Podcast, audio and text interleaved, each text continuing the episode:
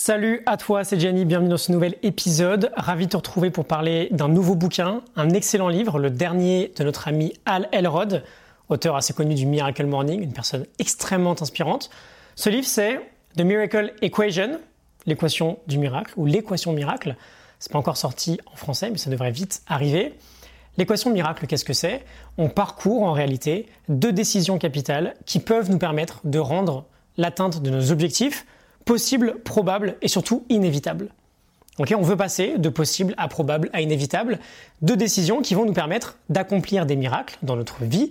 Et on va aller voir en détail ce que ça signifie avec les cinq idées que j'ai retenues du livre. Tu peux télécharger évidemment la Morning Note, la fiche PDF.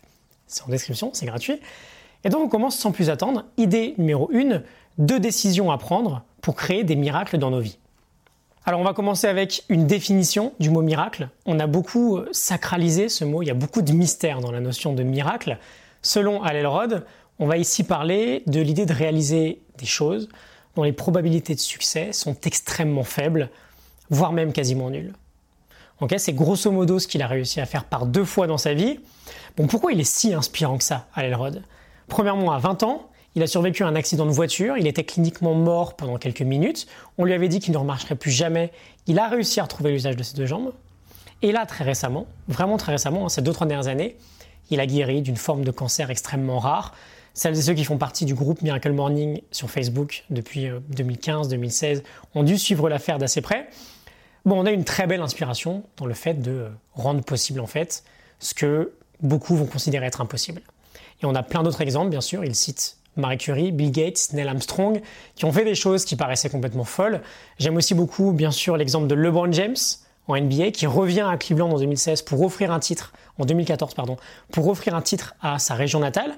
Et il y parvient, c'est un vrai miracle, alors que rien n'avait été gagné par Cleveland dans n'importe quel sport depuis 60 ans. Mais bref, comment on construit du coup ce type de miracle? On a deux décisions. Deux décisions fondamentales à prendre. La première, c'est celle de maintenir une foi inébranlable dans notre capacité à atteindre son objectif.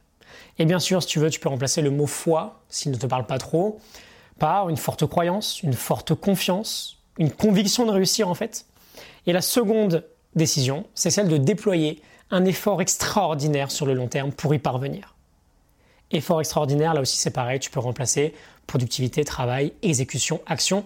Tu choisis l'expression qui te parle le plus. Mais si on doit résumer ce qu'on peut retrouver en commun chez tous ces créateurs de miracles, entre guillemets, on a ces deux caractéristiques. Une foi inébranlable, on est convaincu, on y croit vraiment. On n'abandonne pas, on est convaincu qu'on va réussir. Et un effort extraordinaire. Un effort extraordinaire pour y parvenir. Deux décisions, deux engagements personnels que l'on prend avec soi-même d'une manière parfaitement consciente. Ok? Idée numéro 2, le vrai sens d'un objectif, accomplir versus devenir on a un point assez intéressant ici. Il nous dit, je vous les guillemets, la finalité réelle de chaque objectif que vous vous fixez est de devenir le type de personne capable de se fixer et d'atteindre régulièrement des objectifs importants. Chaque objectif n'est simplement qu'une nouvelle opportunité de vous développer et de vous tester sur ce que vous pouvez réaliser. Je ferme les guillemets. On a cette idée assez générale qu'un objectif, il est fixé pour être atteint. C'est pas faux bien sûr, mais c'est dommage de se concentrer que là-dessus parce que du coup on juge l'issue finale uniquement sur l'atteinte ou non de l'objectif. Et parfois, tu le sais bien, ça peut être hyper handicapant. Quand on a trop peur d'échouer, par exemple, on ne va pas se lancer. L'idée avec cette approche, c'est que, bah non, le vrai sens d'un objectif, c'est pas de l'accomplir, c'est de devenir. De devenir le type de personne capable d'atteindre un objectif. Quand on se base sur cette approche-là, le marqueur de succès, c'est plus l'atteinte de l'objectif, c'est juste notre progression finalement. Et c'est moins pesant on est tous capables de progresser. On retrouve un peu d'ailleurs l'idée de l'oignon qu'on avait vu avec James Clear, c'est le changement d'identité, je te le mets en description le, lien vers l'épisode, c'est le changement d'identité qui est plus important et plus viable sur le long terme que le changement de résultat. Idée numéro 3, trois outils pour devenir émotionnellement invincible. Alors, je te le dis tout de suite, je vais enregistrer un épisode spécifique pour cette idée-là. Ça vaut le coup d'aller beaucoup plus loin, on ira beaucoup plus dans le détail. Mais l'idée est la suivante il nous dit que le contrôle et la responsabilité, le contrôle et la responsabilité que l'on accepte d'assumer vis-à-vis de notre passé ou de notre présent sont déterminants dans notre capacité à atteindre nos objectifs. Et si on veut être capable d'avancer, quoi qu'il arrive, il va falloir accepter inconditionnellement. Tara Brach nous parle même d'acceptation radicale. Accepter quoi? Tout ce qu'on ne peut pas changer, tout ce qui appartient au passé. N'importe quelle souffrance émotionnelle que l'on peut ressentir vient nécessairement, quoi qu'il arrive, d'un manque d'acceptation. Et donc il nous partage trois outils pour, euh, entre guillemets, apprendre à accepter et devenir émotionnellement invincible. Le premier, c'est la règle des 5 minutes. Quelque chose de pas très sympa nous arrive, on s'accorde 5 minutes pour réagir de la manière dont on veut. On crie, on pleure, on hurle, on se plaint, peu importe. On fait ce qu'on veut. Mais le contrat, c'est que bah, dès la fin du chrono, dès la fin des 5 minutes, c'est terminé. On accepte pleinement la situation, on se sort, la situation, on se sort du langage négatif causé par un manque d'acceptation. Le deuxième outil, c'est le mantra je ne peux pas le changer. On se rappelle en permanence, dès qu'une situation nous revient en tête et qu'elle nous fait souffrir, bon bah, si on ne peut plus rien y faire à cette situation-là, on se rappelle qu'on ne peut pas la changer. Et il nous parle, c'est super inspirant, d'une dame, Devon Taylor, je crois, qui s'est tatoué le mantra Can't change it pour pouvoir littéralement, du coup, se l'imprimer définitivement. Une mauvaise pensée qui arrive, une grande respiration, et je ne peux pas le changer. Je ne peux pas le changer, alors je l'accepte. La paix, elle vient de là. Quand on supprime la résistance, on supprime la souffrance. Et troisième outil, on passe au niveau supérieur, on accepte ce qui nous arrive avant même que ça nous arrive. C'est-à-dire que l'on décide en toute conscience que plus jamais on ne résistera à nouveau à quelque chose qui se situe complètement en dehors de notre zone de contrôle. Il nous dit, on accepte la vie avant même qu'elle arrive. Trois outils, je te mettrai le lien vers l'épisode, qui va beaucoup plus loin, avec deux, trois exemples perso dès que c'est dispo très bientôt. Idée numéro 4, pourquoi nous procrastinons tous? Très simple et très juste, on a tous des tas d'excuses pour justifier notre procrastination, pour justifier le fait qu'on reporte au lendemain, mais on veut, et c'est important, on veut bien comprendre d'où vient vraiment cette procrastination si on arrive à mettre un peu de clarté sur la source, ça sera déjà plus simple de la combattre. Et il nous dit qu'en gros, on a tous les mêmes sources. Si on procrastine sur une tâche, si on procrastine sur un projet ou sur un objectif, peu importe, c'est très simple.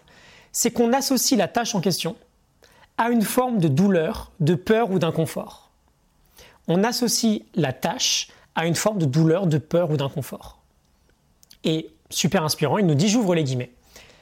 Pour vaincre cette procrastination, comprenez que toute cette souffrance, cette peur et que tout cet inconfort n'existe pas. Il est dans votre tête.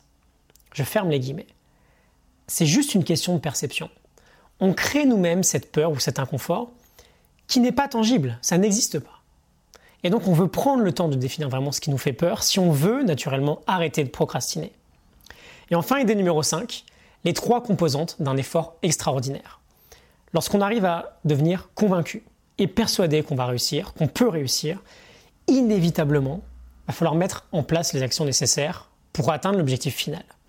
Et Al Elrod nous parle de trois facettes pour euh, cet effort extraordinaire, cette deuxième décision. Entreprendre des actions qui nous rapprochent de notre résultat idéal, entreprendre des actions qui nous font sortir de notre zone de confort et mettre en œuvre un effort régulier sur une longue période de temps et ce, peu importe les résultats. La première composante, elle nous permet d'être focus, d'être concentré, productif. La seconde, elle nous permet de grandir et d'évoluer. On sort de notre zone de confort. Et enfin, la dernière, elle représente notre engagement. On ne veut, par exemple, surtout pas qu'un manque de résultats sur le court terme nous empêche de poursuivre nos efforts sur le long terme. Ok, donc c'était cinq idées du livre The Miracle Equation. Il y a des dizaines et des dizaines d'autres pépites dans le bouquin. Alors n'hésite pas à lire le livre si jamais ça te dit. C'est toujours, de toute façon, comme je te l'ai dit, très très inspirant avec Al Elrod.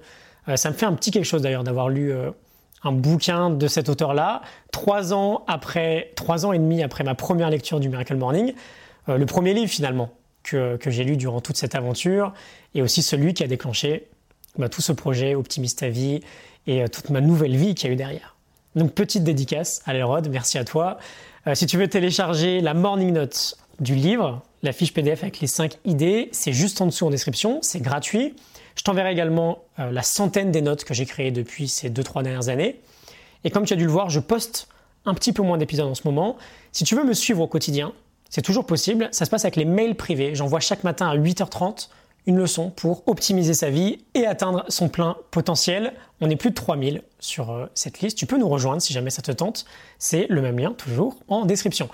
Like et partage, ça te parle. C'était The Miracle Equation d'Al Elrod. N'hésite pas à t'abonner et activer les notifications. Je te retrouve très vite pour un nouvel épisode. À bientôt. Salut.